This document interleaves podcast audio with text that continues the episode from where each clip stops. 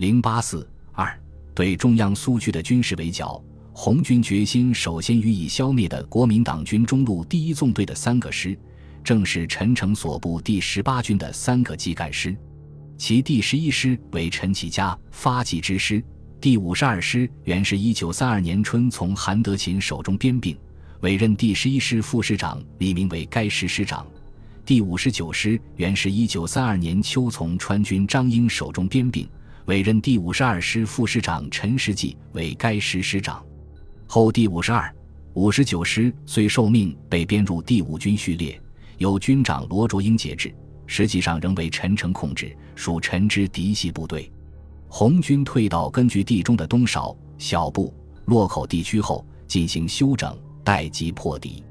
此时，陈诚仍没有窥破红军主力的战略行动意图，命令所属三个纵队迅速向黎川、广昌推进，企图以奋进合击的战术围歼中央红军。第一纵队担负着迂回到黎川背后抄袭红军后路的任务，其第五十二、五十九师由吉安一带集中乐安，罗卓英率第十一师由临川向宜黄推进，企图围解南丰之围。将主力集中于宜黄以南地区，与向南进的第二纵队合力围歼红军在南丰、广昌地区。二十四日，罗卓英下达攻击命令。二月二十五日，正值第五十二、五十九师开拔之际，担任第一纵队预备队的第四十三师，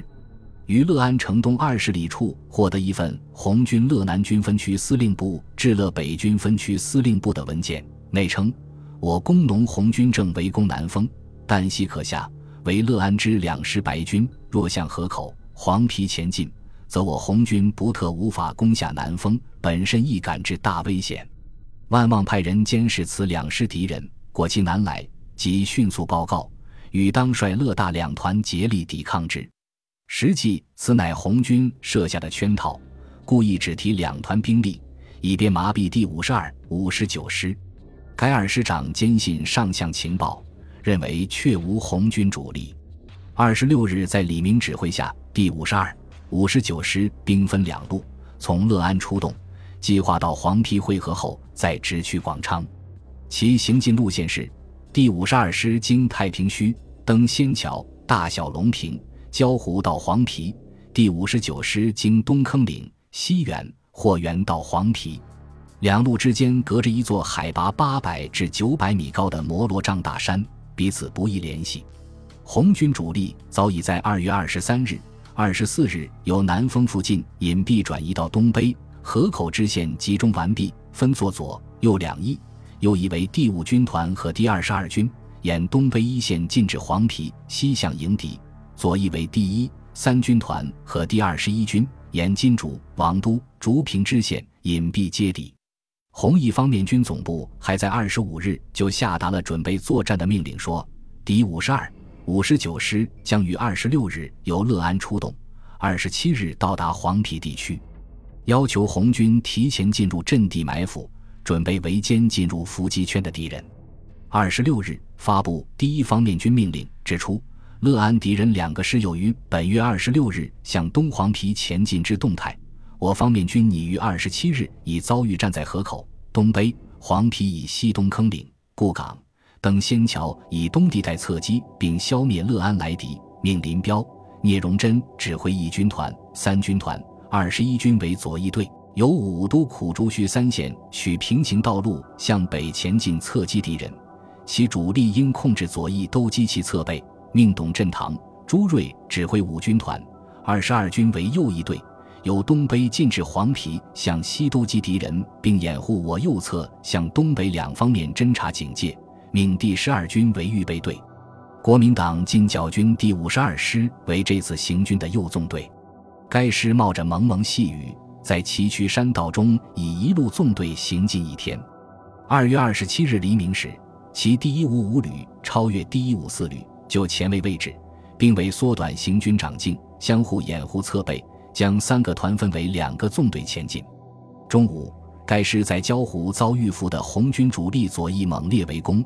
并被拦腰切为前卫第一五五旅、第一五四旅和师部，后卫第三零九团等数段进行围歼。战斗进行到二十八日上午，第五十二师已被红军基本歼灭，师长李明富重伤被俘，不久死亡。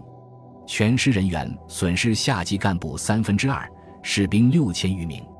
第五十九师于二十六日拂晓与第五十二师同时从乐安出发，为这次行军的左纵队。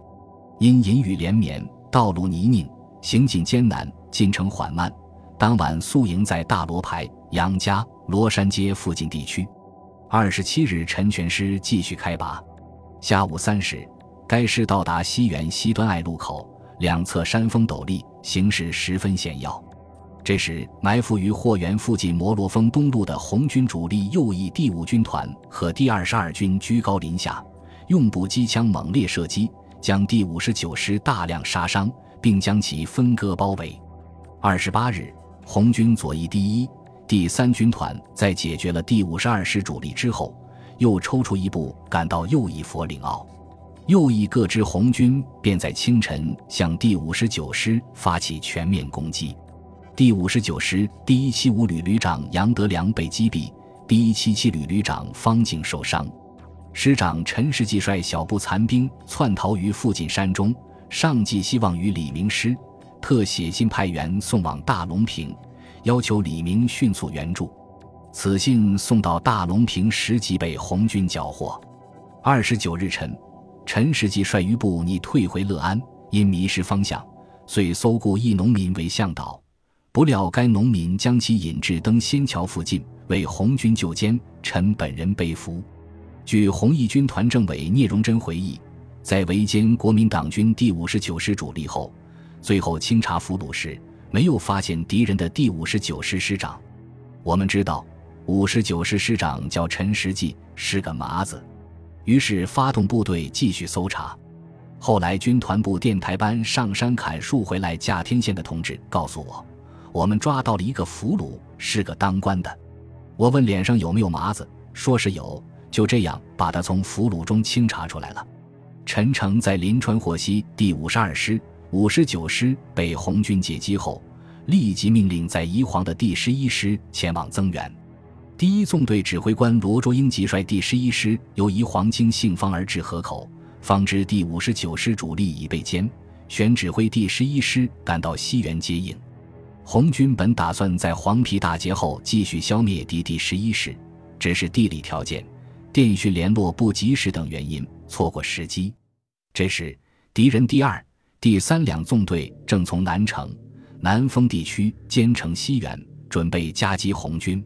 为争取主动，红军从三月二日起陆续撤离战场，转移至小布、洛口、东少地区，待机继续歼敌。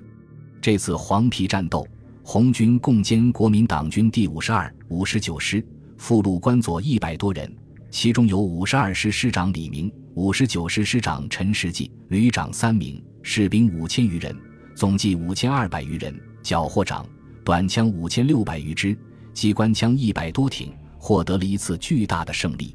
蒋介石闻讯后，于三月四日致电陈诚，第五十二与五十九两师在固岗、霍源横遭暗袭，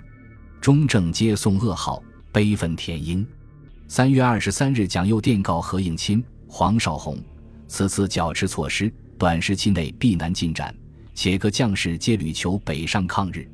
故无剿赤斗志，可否请商两广与闽先赴剿赤任务？臣部仍在赣中独剿，以其早日肃清，必得一致对外也。黄陂战斗以后，由于苏区军民严密封锁消息，国民党军仍然摸不清红军去向。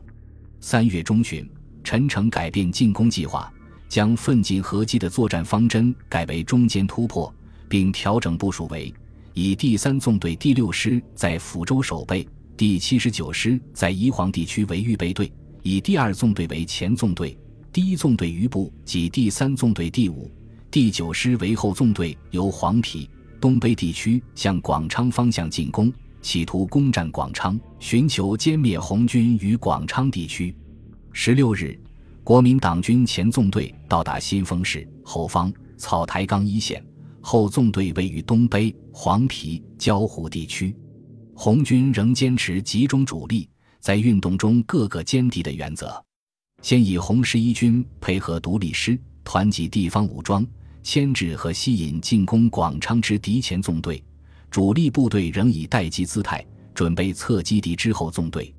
陈诚误认为红十一军是红军的主力，立即命令前纵队加速向广昌推进，并将后纵队之第五师配属前纵队指挥。第一纵队指挥官罗卓英根据陈的命令，即部署第十一师为先头部队。于三月二十日经东北向草台冈南进，第五十九师残部在第十师之后跟进，第九师为后卫。这样，后纵队只剩十一师、九师、五十九师等残部，遇显孤立和突出。二十日，前纵队进到广昌西北的甘竹、恰村一线，而后纵队尚在东北徐庄、草台岗地区。这个地区地势险恶，道路崎岖。部队在山中行进，只能一线拉开，前后相距百十里。红一方面军总部抓住时机，决心集中优势兵力，首先歼灭敌第十一师于草台岗、徐庄地区，而后相机各个歼灭其他进犯之敌。朱德、周恩来联名向参战的红军各部队发布命令：我军已于二十一日拂晓，采取迅雷手段，干脆消灭草台岗。徐庄附近之十一师在突击东北五里排之敌。本集播放完毕，感谢您的收听，喜欢请订阅加关注，主页有更多精彩内容。